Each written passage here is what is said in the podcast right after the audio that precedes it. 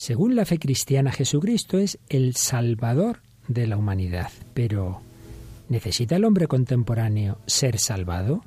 ¿De qué? Hoy hablamos de ello. ¿Nos acompañas?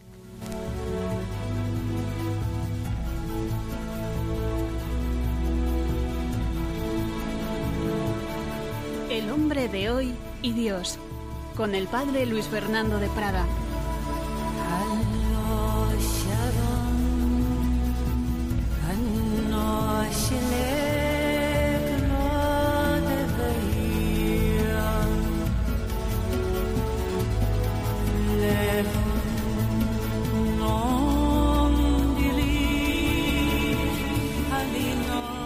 Cordial saludo, queridos amigos, querida familia de Radio María. Bienvenidos una semana más al hombre de hoy Dios, en esta etapa en que estamos hablando del misterio central de nuestra fe, que no puede ser otro más que el propio Jesucristo, Dios y hombre verdadero, Salvador de los hombres.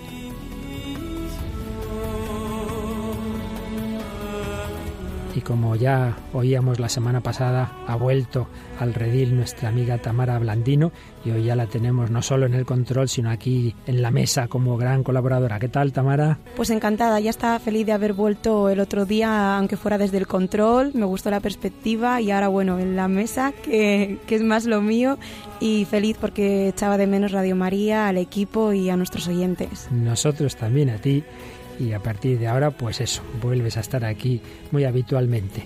Y también tenemos eh, nuestros colaboradores habituales desde su casa, desde sus correos electrónicos. Eh, muchas veces nos escribe Nacho desde Sevilla, que además nos vienen bien sus correos porque son como un resumen del programa anterior. A ver qué nos ha escrito esta vez Nacho. Ha sido un programa extraordinario el de hoy. Tratar temas tan teóricos como el concepto de persona y naturaleza o la forma en que cohabitan en Cristo las dos naturalezas, divina y humana, es difícil, pero por medio de los ejemplos prácticos han logrado que fueran más fácilmente accesibles a todos los niveles. Y es que, así como usar la razón ayuda a que la fe madure, la ausencia de ella conlleva la aparición de errores en la interpretación de los conceptos y herejías que fueron corregidas por los santos padres. La parte menos densa del programa también ha sido estupenda, con las explicaciones sobre la obra de C.S. Lewis y del gran J.R. Tolkien, dos autores muy recomendables y que están de actualidad. Gracias por ayudarnos a iluminar nuestra fe con la luz de la razón y por mostrarnos el camino recto a la verdad. Un abrazo. Pues gracias a ti, Nacho, porque en efecto tus comentarios resumen lo que hemos hablado. Hablábamos de ese misterio de Cristo, Dios y hombre verdadero, una persona en dos naturalezas, y veíamos cómo llegó a la fe en Cristo un autor inglés del que te seguiremos hablando hoy otro poquito como C.S. Lewis. Más brevemente también nos escribían, yo creo que desde el norte, porque nuestro comunicante se llama Joseba y dice, este programa del hombre de hoy y Dios es un título que me hace pensar mucho. A veces tengo mis dudas y aunque creo en Dios, a veces me parece que mi fe es muy débil. Sigue escribiéndonos a aspectos más personales, simplemente comentar que es normal, todos podemos tener dudas y lo importante es eso, buscar, buscar a Dios, Señor, aumentame la fe y para ello hacemos este programa, pensando no solo en el que ya tiene una fe firme, sino también en el que tiene dudas o en el que está en búsqueda, sin ninguna duda. Pues hoy vamos a seguir adelante nuestro camino buscando la fe en Jesucristo en diálogo con la razón. Comenzamos en esta nueva edición.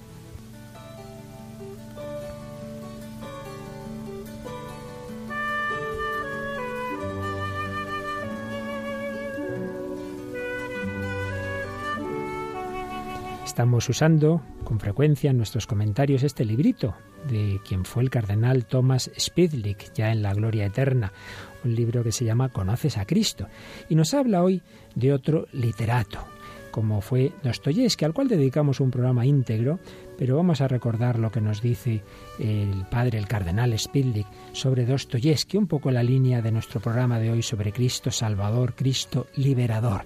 Comentaba el cardenal que el hombre esté donde esté busca la libertad, pero al mismo tiempo descubre que siempre es esclavo externa e internamente. El hombre solo no consigue resolver los problemas que la libertad plantea en este mundo en el que hay orden y necesidad. Y recoge tres características de la libertad para Dostoyevsky. Primero, que es ilimitada, Toda limitación de la libertad la consideramos una ofensa a la dignidad de la persona. El hombre es consciente de poder elegir libremente, tanto para el bien como para el mal, pero si elige el mal, realiza un atentado contra su persona y contra la sociedad en la que vive. Por eso, todos los gobernantes sabios de las naciones tratan de que el hombre se contente con una libertad discreta, controlada. Y aquí tenemos a un personaje, el gran inquisidor de los hermanos Karamazov, que al final se ve obligado a condenar al mismo Cristo, que ofrecía a los hombres la libertad absoluta. Con una libertad así, dice el inquisidor, se destruiría el orden del mundo. La segunda característica de la libertad para Dostoyevsky sería su irracionabilidad. Los filósofos de la Ilustración propusieron como solución para salvar a la vez la libertad y el orden, educar al individuo, para que él mismo decida actuar razonablemente, para que se deje obligar no por los hombres ni por el orden externo, sino por la lógica de los sanos principios, está la educación. Pero, dice Dostoyevsky, no tuvieron éxito. Si el hombre no soporta el mando de otros hombres, al final se revela también contra la esclavitud de los principios abstractos, y por eso el hombre actúa a veces como un loco. Es necesario, pues, admitir una tercera característica de la libertad, que nos puede sorprender. Es demoníaca. Es decir, supera el orden de este mundo ordenado, trae un elemento que estorba. Así son, de hecho, los grandes héroes de la libertad, los grandes disidentes y también los criminales demoníacos, porque están poseídos por el deseo absoluto de realizar sus deseos. Así es en los hermanos Karamazov, el viejo padre que no conoce límites para su sexualidad y es asesinado al final por su propio hijo ilegítimo. Así es también Iván, el racionalista sin medida, que se vuelve loco, y el libertino Dimitri, que termina en la cárcel. La libertad no tiene liberados sino destruidos.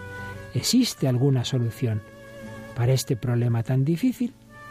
Dostoyevsky lo muestra en la figura del último hermano Karamazov, el joven Alesia.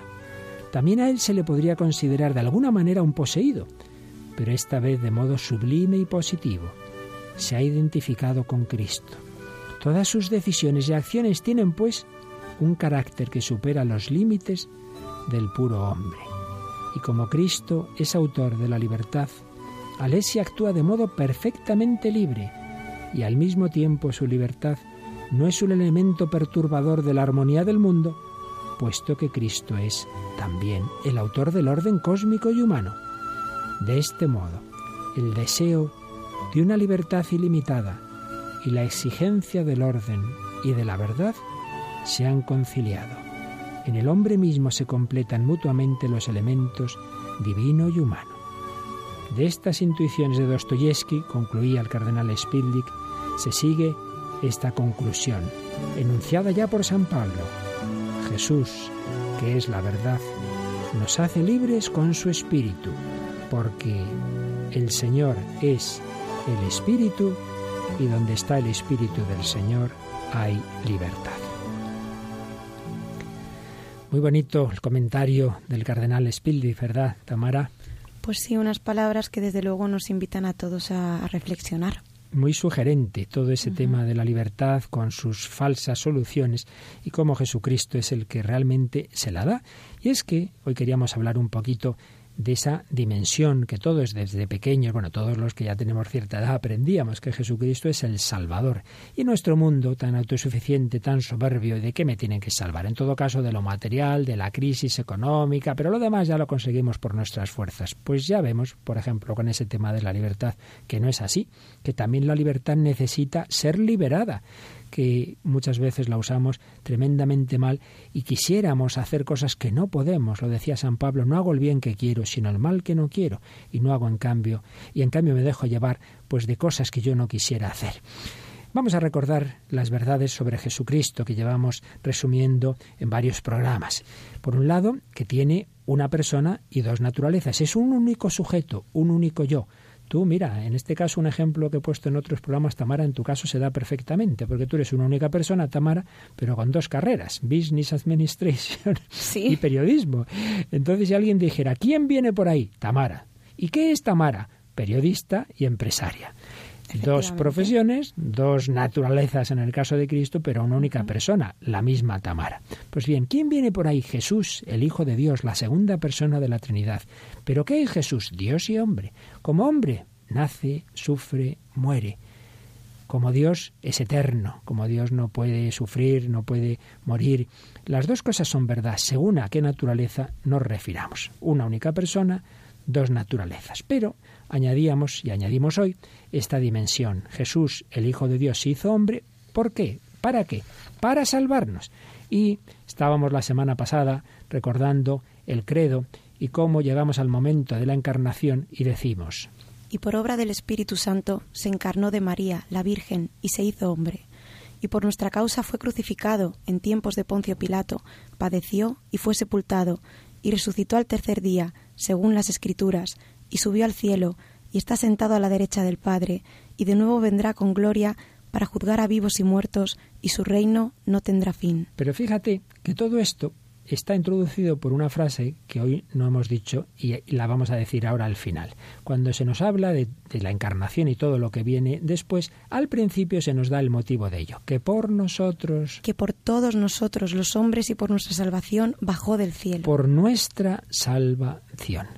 El motivo que llevó a Jesús a todo lo que acabamos de recordar, hacerse hombre, morir en la cruz, eh, la pasión, ser sepultado, resucitar, subir al cielo, es nuestra salvación. ¿Y qué es nuestra salvación? Pues nuestra plenitud, que el hombre tiene unos deseos de infinitud, tiene unos deseos de amor incondicional, tiene unos deseos de algo que no termine nunca, de una felicidad plena y eterna, y la experiencia es que eso no nos lo encontramos. Al revés, que nuestros grandes deseos van chocando una y otra vez con lo que con unos muros, digámoslo así, que parece que hacen imposible su cumplimiento. Cuando uno es niño, cuando uno es adolescente, todavía pues cree que sí, que todo se va a cumplir y luego va viendo que la realidad es mucho más dura. Entonces uno llega a veces a esas conclusiones negativas que hablábamos, recuerdo, en el primer bloque de nuestros programas, el nihilismo, los planteamientos existencialistas desesperanzados, pues deseo cosas que no se cumplen. Pues bien, hay alguien, hay alguien que es capaz de dar el cumplimiento a los deseos del corazón. Y ese alguien es Jesucristo. La salvación no son cosas etéreas, extrañas, estamos hablando de que hace capaz al hombre de que sus deseos, de que lo que lleva en lo más hondo del corazón se cumpla. Jesucristo es capaz de que haya un amor eterno. A esto nos referimos cuando hablamos de la salvación. Y por mucho que el hombre contemporáneo diga, no, no, si yo lo tengo todo, si yo no necesito de nada ni de nadie, pues en cuanto uno escarba un poquito se ve que no es así. Juan Manuel Cotelo, este gran productor de cine, que especialmente se ha hecho más conocido por dirigir esa película documental tan impresionante, La Última Cima, sobre la vida y muerte de aquel gran sacerdote joven Pablo Domínguez que murió en un accidente de montaña. Ha preparado también un documental, también vosotros daréis testimonio, con motivo del Congreso de Pastoral Juvenil de celebrar en Valencia en, noviembre. Pues bien, en este vídeo eh, Juan Manuel ha recogido testimonios de muchos jóvenes, más bien, pues jóvenes, la inmensa mayoría no creyentes, en eh, una situación eh, pues bastante alejada de la Iglesia. Vamos a escuchar eh, algunos de los fragmentos, algunas de las palabras que, es, que algunos de estos jóvenes dicen en el vídeo y con mucha sencillez y con mucha sinceridad hablan de lo que llevan en el corazón y creo que tiene mucho que ver con lo que estamos hablando ahora. Hay una canción que dice que cada vez que me enveneno de alcohol hay un momento de insatisfacción, ¿no? Y es así. O sea, tú estás ahí, sonrisas, risas vacías, abrazos a desconocidos la música taladrándote, pero siempre hay un momento en el que el vacío que, tienes cuando te levantas vuelve ahí, ¿no? Hay mucha gente que vive de viernes a viernes, la verdad. Que es viernes fiesta, pum. Y ahora el sábado ya se levanta pensando, y yo, me faltan seis días para el próximo viernes. No hay que estar tan vacío. Y sí que me he planteado, lógicamente, el, el joder, existirá, que es qué es lo que, lo que hay detrás de todo esto, quién mueve los hilos. Algunos intentamos asumir que no hay Dios, pero eh, es muy complicado asumirlo. Muchas veces buscamos a Dios en las personas, ¿no? O una persona que, que actúe de eso. Y no, no, porque las personas siempre fallan. La fe es algo que yo creo que, que la tienes que vivir tú dentro. Y yo lo que he vivido, la única revelación que tenía, la única verdad que yo he experimentado es que no hay verdad. La respuesta que yo tengo es que no hay respuesta. Es, es duro, es duro. Para alguien que se pregunta mucho, yo me pregunto mucho, es duro y sufres, porque hay un vacío y un vacío que no se llena, ¿no? Y lo fácil es creer en Dios, lo fácil es decir que hay un Dios que, que, te, que, te, cura, te protege y que le importas, pero lo cierto es que no lo sé. Lo cierto es que no hay salida, que no hay respuesta, que no hay solución. Bueno, vamos a ver, Tamara, ¿qué te ha llamado la atención de este, de este corte, de estos cortes que hemos escuchado de este documental? Yo creo que hoy en día nos pensamos que hemos avanzado mucho porque mueren menos personas por enfermedades, obviamente, la ciencia en salud, pero al mismo tiempo eh, ya el siglo pasado y, y, este siglo que hemos empezado, yo creo que se va a caracterizar por las enfermedades del alma, las enfermedades del espíritu, que yo creo que a veces son son peores y más difíciles de curar y eso es lo que le pasa a toda esta gente, ¿no? Sienten un vacío, sienten una una enfermedad en el alma, un... yo creo que muchos de ellos quieren, quieren creer porque como dice uno de ellos, eso es lo fácil, pensar que hay un Dios que me cuida, que me protege, que me sana, pero no saben cómo. Hmm. Yo destacaría primero qué bien y con qué espontaneidad experiencial describe esa situación de tantos jóvenes, risas vacías, abrazos a desconocidos, la música que te taladra, pero todo eso no impide experimentar el vacío, primer rasgo, ¿verdad? Después eh, dice, no, pues como tú acabas de recordar, si a mí me gustaría creer en Dios, para mí sería más fácil, porque yo busco respuestas y no las encuentro. Y es que eh, este joven manifiesta también pues todo ese dogma, entre comillas, que inunda nuestro mundo del relativismo. Solo encontré una verdad, que no hay verdad. Solo encontré una respuesta, que no hay respuesta. Bueno, pues fijaos en una cosa. Si todo hombre, como estos jóvenes que acabamos de escuchar, buscan una, una respuesta a las grandes preguntas que todos llevamos, buscan si hay un sentido a la vida, buscan si hay una felicidad que dure para siempre, y la conclusión es que no la encuentran, creo que de ahí podemos deducir que en efecto el hombre necesita ser salvado, porque sus deseos no se cumplen. Está buscando algo que parece que no encuentra, que parece que no existe. Es así. Evidentemente hay muchas canciones, y aquí en el programa también hemos traído muchas veces, que reflejan un poquito como todo este espíritu de nuestro mundo. Por ejemplo, nos traes una que ya estamos empezando a escuchar. Esta canción es de Carlos Chauen, un compositor, cantante y músico de distintos estilos.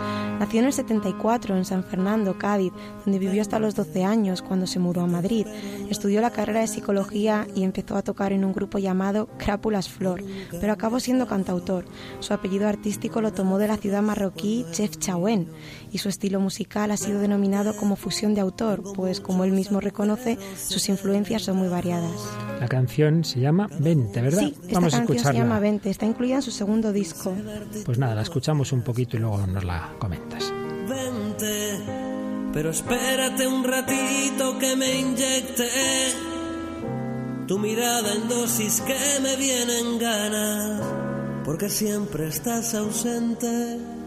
Vente, que ahora aprieto el émbolo más fuerte para que vengas a verme y luego te desvaneces y luego te desvaneces. Y la infecta jeringuilla es tu cuerpo y me parece que me devuelve la vida. Y es a ti a quien me devuelve. Tu camino es mi brazo tu destino es mi vena. Por haberte conocido tengo encima esta condena, pero no quiero abstinencia. Quiero alterar mi conciencia para que al cerrar los ojos te vea a ti aunque me muera.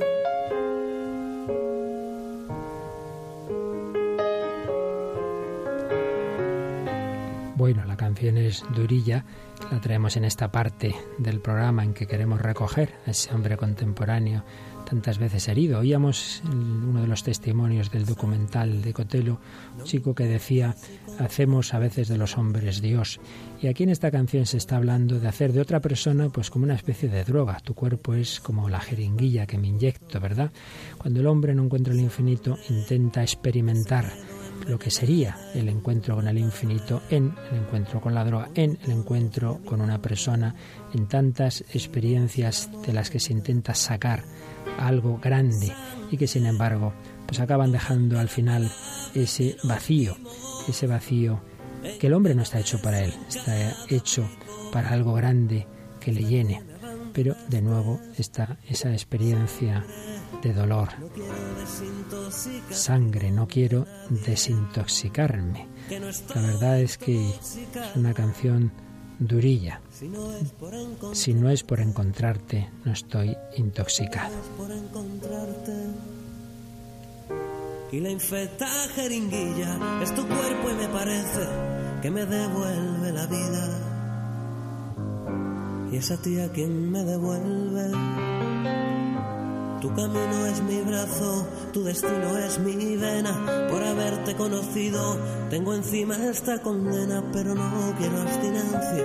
Quiero alterar mi conciencia para que al cerrar los ojos. Pues bien, desde esa situación, este, uno de los jóvenes también del documental hablaba, pues hombre, que me gustaría creer si sería más bonito, pero a veces pensamos que es demasiado bonito para ser verdad.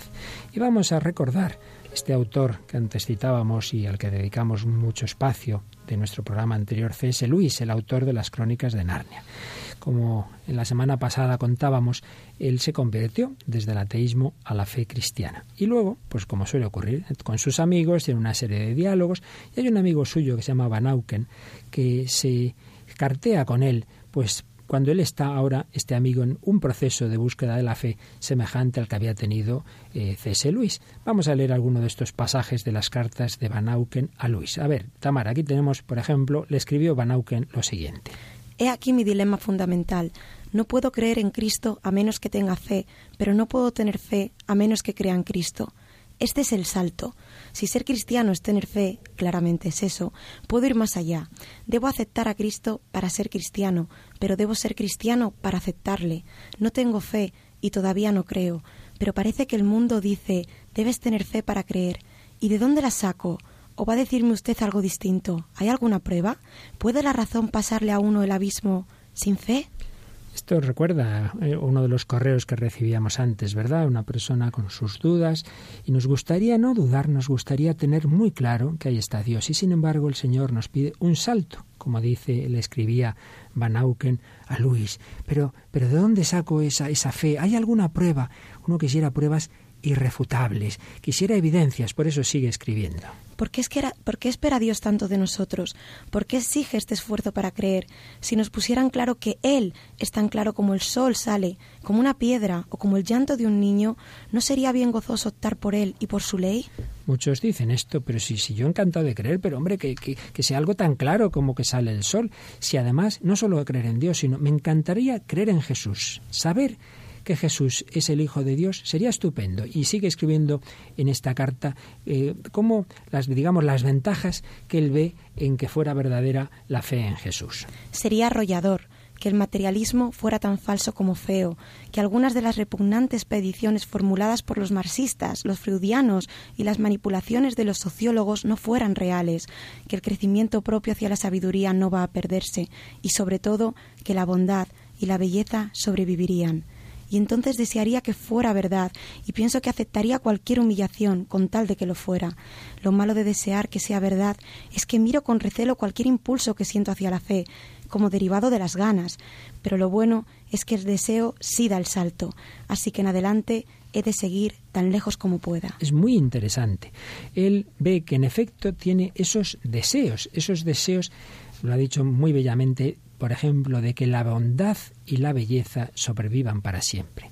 Hemos recordado muchas veces esa famosa frase de un autor francés, Gabriel Marcel, amar a una persona es decirle, tú no morirás. Cuando uno quiere mucho a una persona, quiere que eso dure para siempre. Uno quisiera no morir nunca sus padres, su esposo, sus hijos, y sin embargo la muerte está ahí antes o después.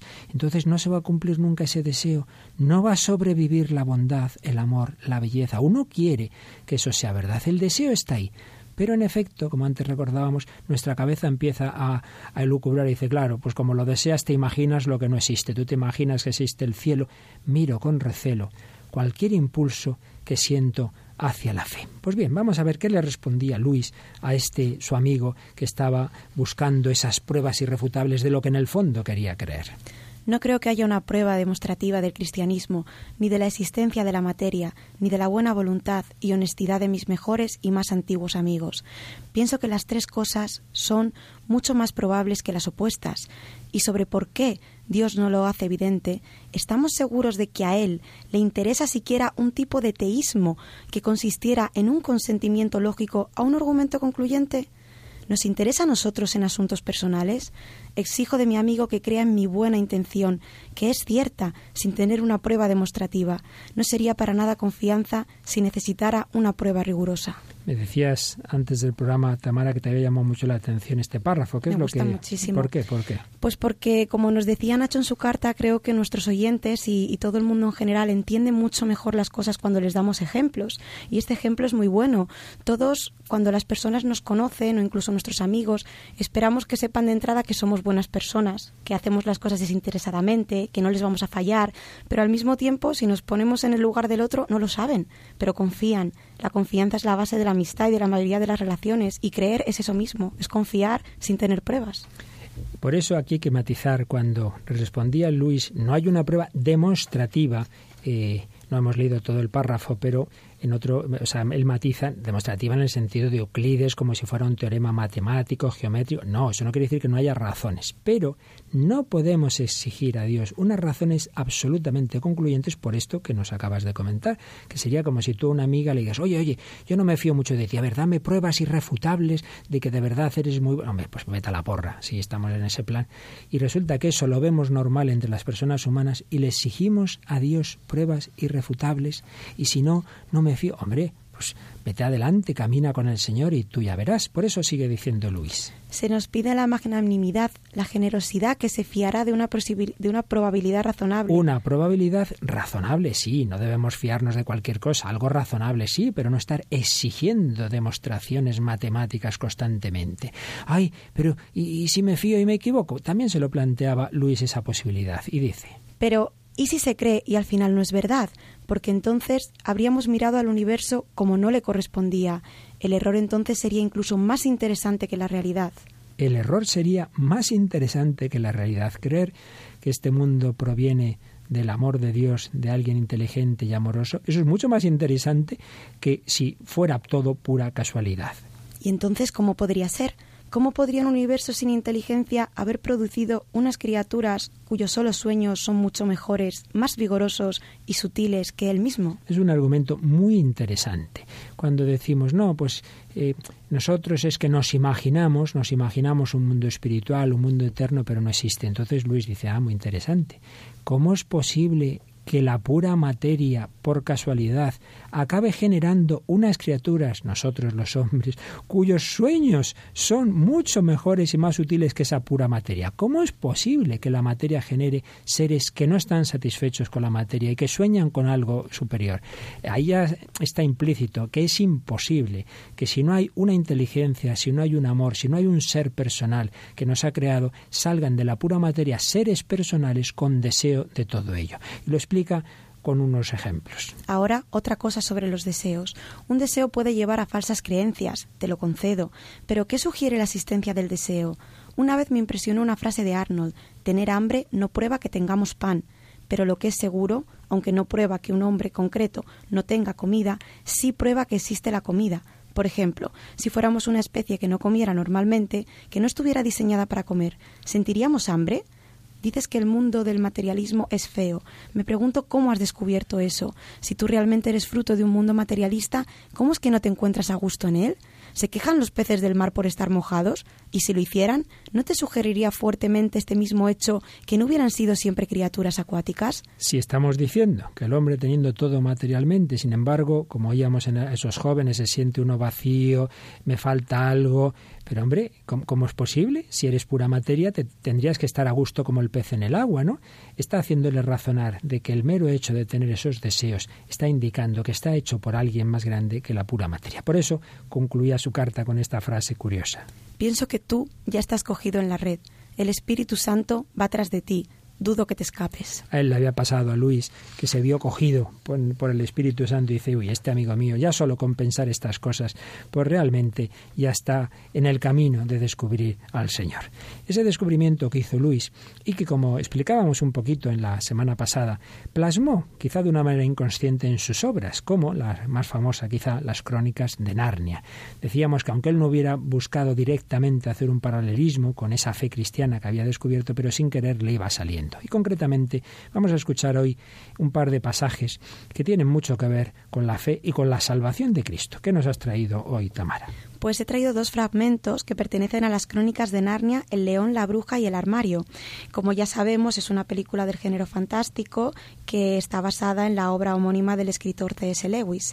Esta es la primera entrega de la saga de películas Las crónicas de Narnia. O sea, hoy hemos vuelto al principio. Pues vamos a escuchar un fragmento, bueno, ya sabemos que hay un león que se llama Aslan y este león, tienes ahí un poquito el contexto del, del primer fragmento, Sí, bueno, eh, el primer fragmento que vamos a escuchar vemos como la reina, que es la, la mala, que, reina en el lugar. Más mala que tú. Eh, más mala que yo, seguro.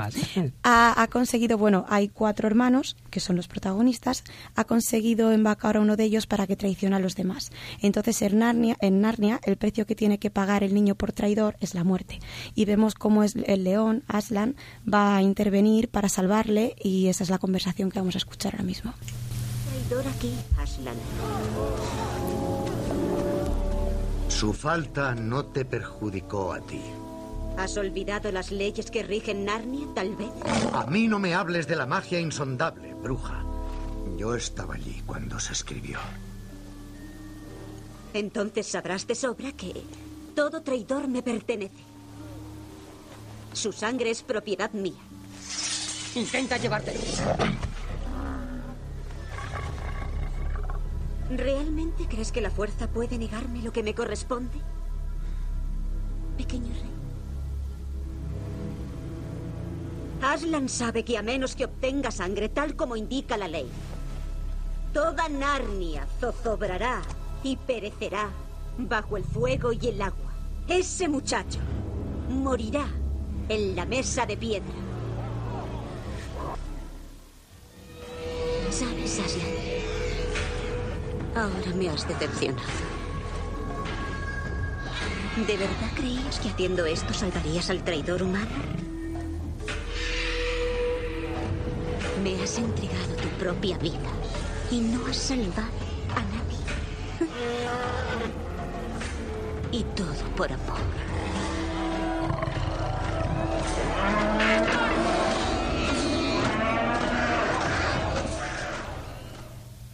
Y todo por amor. Me parece que no hace falta mucha inteligencia para darse cuenta de lo que está aquí ocurriendo. Aslan se ha ofrecido por aquel que debía morir, eh, muere, la bruja le dice esto no va a servir de nada y sin embargo, bueno, luego recordaremos lo que pasa después, pero me parece que es evidente el paralelismo con Cristo, que entrega su propia sangre para que nosotros encontremos la felicidad y el perdón. Por eso vamos, a tomar ahora a recordar algunos de los puntos del catecismo, eh, concretamente los que hacen resumen de este apartado de la salvación de Cristo. El número 619 es una cita de San Pablo de la Primera Corintios. Cristo murió por nuestros pecados según las Escrituras. Y el 620 nos explica un poco más.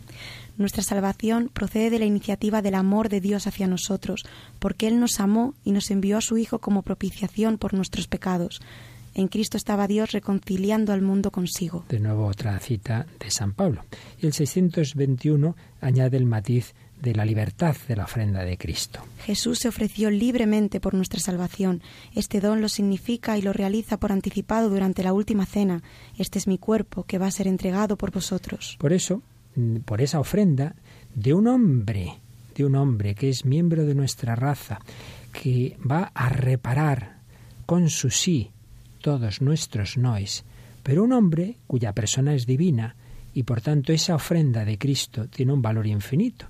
Por ello es posible que la obra, la entrega, la vida, sobre todo la muerte de este hombre Cristo Jesús, que es el Hijo de Dios hecho hombre, compense por todos nuestros pecados. Y eso es lo que llamamos la redención. El número 622 lo explica. La redención de Cristo consiste en que Él ha venido a dar su vida como rescate por muchos, es decir, a amar a los suyos hasta el extremo, para que ellos fuesen rescatados de la conducta necia heredada de sus padres. Y así, en un camino de descendimiento, nos sigue diciendo el 623. Por su obediencia amorosa a su Padre, hasta la muerte de cruz, Jesús cumplió la misión expiatoria del siervo doliente que justifica a muchos cargando con las culpas de ellos. Recuerdo, yo conocí una familia que mm, eran varios, varios niños y una chiquita, la mayor, había tenido un accidente de pequeña y, y, se había quedado, pues tenía que andar siempre con muletas. Entonces, cuando los hermanos pequeños se portaban mal y era un padre, era bastante severo, entonces cogía el cinturón e iba hacia ellos, ¿no? Entonces los hermanos, viéndoselo venir, ¿sabes el truquito que hacían? Llamaban a la hermana mayor, decían, anda, ven, ven, ven. Entonces la hermana mayor se ponía delante con sus muletas y decía, anda papá, perdónales. Entonces el padre ahí con su cinturón preparado, viendo a la hermana con sus muletas, intercediendo por sus hermanitos, muchas veces los perdonaba. perdonaba. Bueno, pues es un ejemplo clarísimo de Cristo. Cristo no con muletas, sino con sus llagas. Está ante el Padre intercediendo por nosotros. Padre, yo me he ofrecido en su lugar. Yo he sufrido lo que les correspondía a ellos. Esto es como un símbolo precioso de la redención. Pero también es verdad que si Jesús simplemente hubiera sido un hombre bueno, que hubiera muerto por los demás, hay que reconocer que otras personas lo han hecho, hay gente que se ha sacrificado por el otro, pero no fuera más, diríamos, bueno, pues nos dio un buen ejemplo, tuvimos a alguien que nos amó, pero eso no nos hubiera salvado.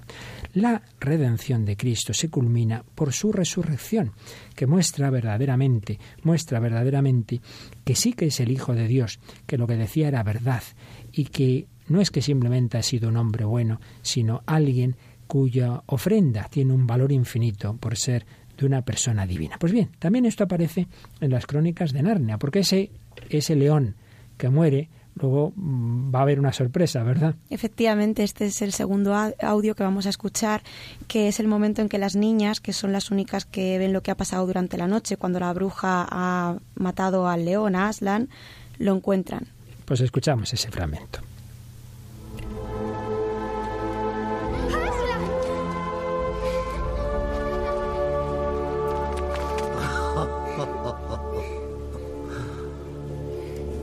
Vimos el cuchillo y a la bruja. Si la bruja conociera el verdadero significado del sacrificio, habría interpretado la magia insondable de otro modo. Cuando una víctima voluntaria que no ha cometido traición fuera ejecutada en lugar de un traidor, la mesa se rompería y la muerte misma efectuaría un movimiento de retroceso. Hemos hecho saber que habías muerto. Peter y Edmund estarán en plena batalla. Tenemos que ayudarles. Lo haremos, querida, pero solos no. Qué bonito. La, la, muerte experimentaría un retroceso cuando una víctima voluntaria se ofreciera. El verdadero significado del sacrificio. Verdaderamente, eh, Luis plasmó de una manera preciosa realidades de fe tan profundas. ¿verdad? Efectivamente, vemos la sorpresa de las niñas cuando lo encuentran vivo y, ellas dicen, nosotras mismas vimos el cuchillo, vimos lo que, lo que ha pasado. Sin ninguna duda, de ahí viene nuestra eh, salvación de Jesús muerto, sepultado y resucitado. Y esa salvación empieza en esta vida, porque Jesús nos da ya la fe, la esperanza, la alegría, el gozo, la compañía de saber que nunca estamos solos, pero culminará en la vida eterna. El número 658 del Catecismo nos lo explica. Cristo, el primogénito de entre los muertos, es el principio de nuestra propia resurrección, ya desde ahora por la justificación de nuestra alma, más tarde por la vivificación de nuestro cuerpo. Es decir, la salvación de Cristo, que viene de que ha resucitado, se nos va aplicando poco a poco. Primero porque justifica nuestra alma, porque nuestra alma se llena de la gracia del amor de Dios. Y finalmente, en la consumación escatológica, porque llegará esa vivificación no solo al alma, sino al cuerpo en su resurrección. Pero como eso ya llegará cuando llegue, vamos a quedarnos en esa primera parte, vamos a quedarnos en vivir aquí desde la fe. Somos salvados. Una persona que de joven fue eh, nihilista y desesperanzada y que vivía pues en la tristeza de, de, que no hay ese sentido, pues como esos jóvenes que oíamos en el documental, y luego se encontró con Cristo, es una periodista bien conocida, Cristina López Slintin, o como se diga, pues esos apellidos alemanes, yo no sé pronunciarlos. Pues bien, no hace mucho unas colaboradoras la entrevistaron a Cristina y dijo una serie de cosas que yo creo que nos vienen muy bien ahora a escuchar, porque vienen a mostrar eso, lo que significa una persona salvada ya, no es todavía en la escatología evidentemente, pero sí salvada, porque ha encontrado ese sentido, esas respuestas que todos en el fondo buscamos la vida surge una y otra vez con una fuerza extraordinaria. Hay una positividad en la existencia que, a poca sencillez que tengas reconoces con naturalidad, que viene trufada, es verdad, lastrada por la experiencia de la muerte, de la enfermedad, pero que una y otra vez eh, se repone para afirmar que las cosas merecen la pena. Una y otra vez me he dado cuenta en los lugares de conflicto que la realidad es positiva. Yo he conocido casos bellísimos, por ejemplo, pues intentando ir a Mali, gestionando el viaje, hablar con un señor que me dice, no, no, ahí en el norte, en la zona de los Tuaregs, la cosa está mm, un poco achuchada, pero no es muy peligrosa. Le pueden robar el todoterreno, que es lo que suelen hacer, y tú te quedas así y dices, bueno, ¿y el clima qué tal? Uy, muy bien, muy bien, estamos ahora a 50 grados. ¿Y usted cuántos años lleva en Mali? 40 llevaba el señor, ¿no? Un, religioso español, ¿no? Este tipo de experiencias no se pueden hacer por intención de conocer un clima nuevo, un paisaje nuevo, por hacer un tipo de aventura. Esto tiene que ser un gusto por tu propia vida y por la vida de los otros muy profundo, que realmente te satisfaga. Y te encuentras con personas que, llevan 40, 50 años en un lugar amándolo y que tienen una sonrisa enorme, igual que la gente que les rodea. Es una experiencia de bien muy profunda. Creo que la experiencia de la conversión es de las más modernas, porque como dice el Papa y como decía también Juan Pablo II, Europa tiene que ser reevangelizada. Y la gente realmente no cree que Cristo tenga que ver con su felicidad que Cristo tenga que ver con su experiencia del amor, de la sexualidad, del trabajo y que realmente se pierden algo si no, si no experimentan este don. No lo creen. Cuando esto acontece, cuando una persona se ve deslumbrada por esta evidencia, entonces se produce la conversión y, realmente conozco muchos casos, ¿no? Muchos, pero eh, también señalaría el mío, ¿no? Yo a los 18 años hubo un antes y un después de una vida hermosa, vivida en familia, pero en definitiva desesperada eh, y el encuentro con la iglesia, que llenó todo eso de significado, que respondió a la pregunta mía y de mis tres hermanas, somos cuatro hermanas, haciéndonos ver que, la belleza de las sinfonías que habíamos vivido en casa, de los cuadros que habíamos conocido, de las estrellas que veíamos por la noche con, nuestro padre, eh, no solamente era una burla a un corazón deseoso que no encontraba respuesta y que acababa en la muerte, sino que era en definitiva una provocación que tenía respuesta y que alcanzaba su respuesta en la iglesia y en Jesucristo. Y que todas estas experiencias de belleza no son como trucos para hacerte desesperar, como para, para, que veas la distancia que media entre tu deseo y lo imposible, sino, sino señales de que estás en el mundo para haber cumplido tus deseos.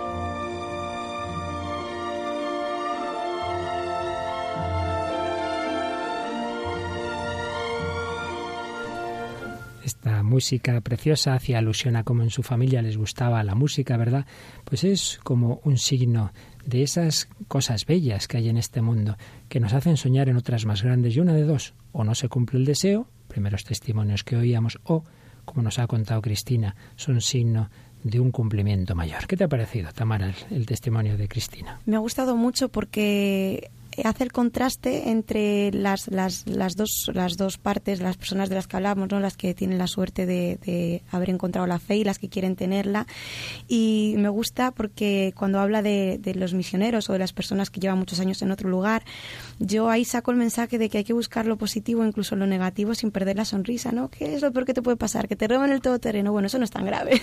que haya 50 grados tampoco. Y me quedo con la frase que dice de eh, hay que tener gusto por la vida de los otros. Eso es muy bonito. Y luego, en, en, contraposición, cuando dice que muchos jóvenes no se dan cuenta de que Cristo tiene que ver en todo, y que Europa necesita ser evangelizada, que es un tema que ya hemos hablado aquí pues bastantes veces y es así. Sin duda, en pocas palabras, como buena comunicadora que es Cristina, nos ha dado un montón de pinceladas interesantísimas. Es, yo también me he quedado con ese gusto por la vida. Es una manera de explicar la felicidad posible en esta vida. No quiere decir que no haya problemas, que no haya enfermedades, pero la vida me gusta, mi vida, la de los demás, porque desde la fe en que se cumplen nuestros deseos, relativizas las pequeñas cosas. Y pequeñas cosas al final es eso que te roban, que te pasa esto, lo otro. Y dices, bueno, bueno, pues no es lo esencial, ¿no? Y entonces uno vive esa positividad. Ella que ha viajado tanto, que ha hecho reportajes en tantas situaciones de guerra, pues ha visto que a pesar de todo, la realidad es positiva. Pero ello viene de esa experiencia de que en efecto nuestros deseos se cumplen. Por ello, vamos a retomar ahora el documental de Cotelo, pero vamos a fijarnos en el final. Después de, y os invito por supuesto a que lo veáis en, en YouTube, lo podéis encontrar en bastantes lugares de Internet, se llama Seréis mm, también vosotros daréis testimonio, perdón, también vosotros daréis testimonio de Juan Manuel Cotelo. Pues bien, después de que muchos jóvenes van diciendo eso, lo dejaros que están de la fe, de la iglesia, de Dios, tal. Sin embargo, al final hay una serie de indicaciones que hablan de que están abiertos, de que lo buscan, que les gustaría. Bueno, y una sorpresa final. Vamos a escuchar algunos de estos fragmentos del final de este documental. Yo sé perfectamente que voy a volver dentro de a lo mejor X años, pero voy a volver porque mi sitio está ahí. Yo mis valores han, desde pequeño han sido inculcados por eso y entonces yo sé que voy a volver. Pues si me llega a los 50 me llegará y lo abrazaré con todas las ganas de, del mundo, mija. O haré como muchos a los 70 empezaré a creer y, y cuando me vaya ya creeré que hay algo más, eso estaría bien.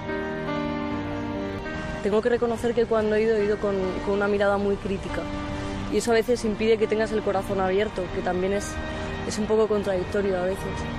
Sí, tengo ganas de ir con, con, de otra manera, con otra predisposición. Si hay alguien que puede llegar a cambiar mi opinión y abrirme puertas, sería de un poco de tonto no, no abrazar esa posibilidad. Y a veces le he dicho, voy a entrar, ¿no? Y digo, ¿por qué no vamos, no? Que, que han hablado de amor, ¿no? Que, que, que bien. O sea, necesito escuchar esto.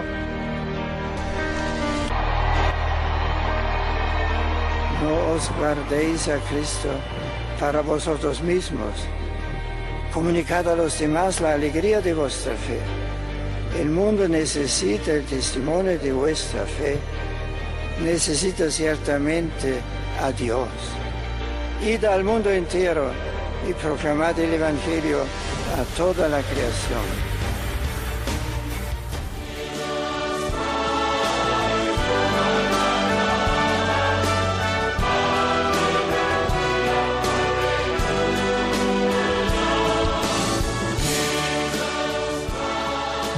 Realmente conmovente que dicen los italianos. Por un lado, esos jóvenes, esos jóvenes que, que en el fondo de su corazón dicen, pues sí, puede ser, ojalá, ¿por qué no voy a, abrirme? Y se va notando pues vamos a entrar. Y esto, esto me recuerda a experiencias que yo he conocido, ¿no? Pues a, a uno se le plantea una vez, ¿por qué no conoces un grupo de jóvenes cristianos? No, no, y luego ya al final dice, ¿y por qué no probamos? ¿Por qué no entramos? ¿Qué te ha parecido, Tamara? Me ha gustado mucho. Me gusta cuando la chica dice, tenemos una mirada crítica que nos impide tener el corazón abierto, que es muy de, de nuestra sociedad actual. Y luego el chico que dice, sería de tontos no abrazar esa posibilidad. En efecto. Por un lado, para el que nos esté escuchando quizá en esa situación, invitarle a abrir el corazón, a probar. Pero por otro lado, la sorpresa es que al final oímos esa voz del Papa que a los que ya conocen a Cristo les dice, oye, que también vosotros podéis ser culpables de esto, si os lo quedáis, comunicar a los demás la alegría de vuestra fe. Y lo hemos unido con esta música inolvidable para tantos jóvenes que han participado en JMJ, porque quizá es el himno más que va permaneciendo más a lo largo de todas ellas.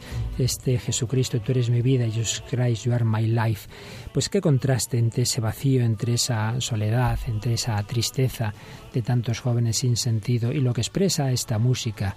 Jesucristo tú eres mi vida mi alegría mi esperanza pues se nos invita a transmitir esta alegría a transmitir esta esperanza. Jesús es el Salvador, no quiere decir simplemente, bueno, pues que luego tendrás una vida eterna, como quizá a veces hayamos podido entender, ¿no? Pues aquí haz lo que puedas y ya, bueno, pues te salvas al final. No, no. Quiere decir que ya aquí podemos vivir, debemos vivir en alegría, en esperanza, porque la vida tiene sentido, porque el mal no tiene la última palabra, porque Jesús, con su encarnación, pasión, muerte y resurrección, ha cambiado el sentido del sufrimiento, le ha dado sentido.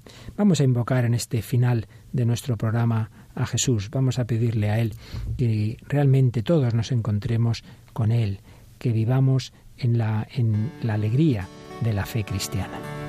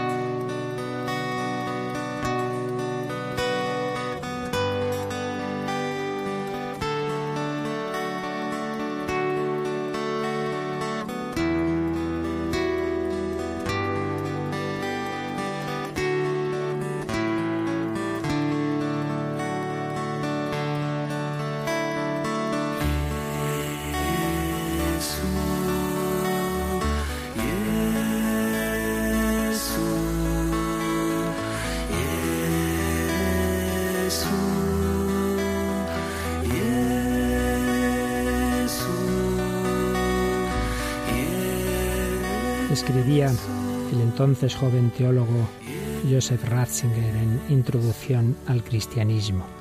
La apertura al todo, a lo infinito, es lo que constituye al hombre. El hombre se hace hombre cuando se supera infinitamente. Es más hombre cuanto menos cerrado está en sí mismo, cuanto menos limitado está. El hombre verdadero es el que más se abre, el que no solo toca lo infinito, el infinito, sino el que es uno con Él. ¿Y quién es el hombre que es uno con el infinito? Jesucristo. En Jesucristo no solo se superan los límites entre lo humano y lo divino, sino que su existencia atañe a toda la humanidad. Jesús es Adán. Es, tiene una personalidad corporativa que reúne en sí a todo el género humano. Cristo es el hombre por excelencia y es el Hijo de Dios, el que nos une al infinito.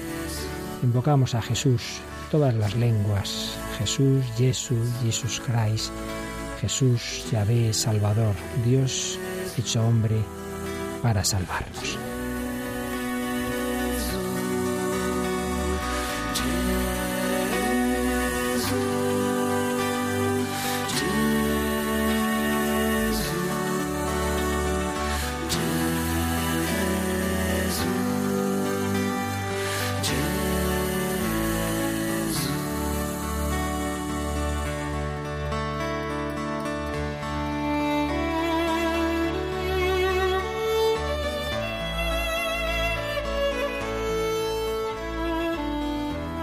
Jesús no solo ha dado sentido al sufrimiento, lo ha vencido con su resurrección. La muerte ya no tiene la última palabra, ni el odio, ni el pecado. La última palabra es del amor, de la verdad, de la belleza, de la resurrección y la vida. Hemos sido salvados, pero hace falta que acojas la salvación. Cristo te la ofrece. Acógela en tu corazón.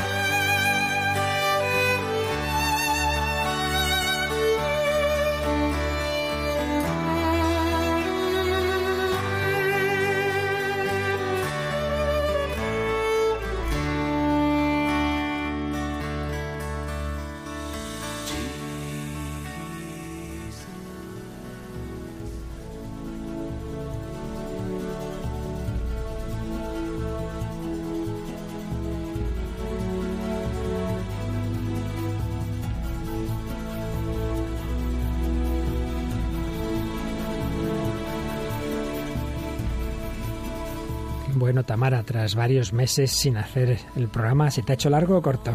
Corto. corto, ¿verdad? Como siempre nos pasa. No nos da tiempo a decir casi nada, pero la suerte es que no nos echan. El director no nos echa, entre otras cosas porque es un servidor. Privilegiados que somos. De momento no nos echan. Bueno, yo me marcho a seguir dando testimonio de fe, pero antes me gustaría, sé que nos escuchan en muchísimas partes del mundo, pero hoy quiero mandar un fuerte abrazo a nuestros oyentes de Estados Unidos porque sé que son muchos. Sí, sí, yo también lo sé todo el continente americano de norte a sur está muy unido a nosotros. Pues gracias Tamara Blandino, gracias a Mónica del Álamo y Lara Ibáñez en el control. Y Tamarita, ya sabes que nuestro colaborador de mesa suele recordar el correo electrónico al que pueden escribir nuestros oyentes. Sí, es el hombre de hoy y Dios arroba radiomaria.es. Y también nos piden muchas veces programas para repasarlos, para regalarlos y pueden hacerlo por internet, pueden bajarse el podcast del programa, pero también lo más sencillo quizás es llamar al número de teléfono que vale para casi todo en Radio María, a saber. Sí, es el 902 500 518. Pues gracias de nuevo Tamara. Aquí seguirás, si no todas las semanas, alternando con, con nuestra buena Raquel. Las vemos aquí ayudando a que sigamos buscando desde el corazón del hombre contemporáneo a Dios. Que Él os bendiga y hasta el próximo programa, si Dios quiere.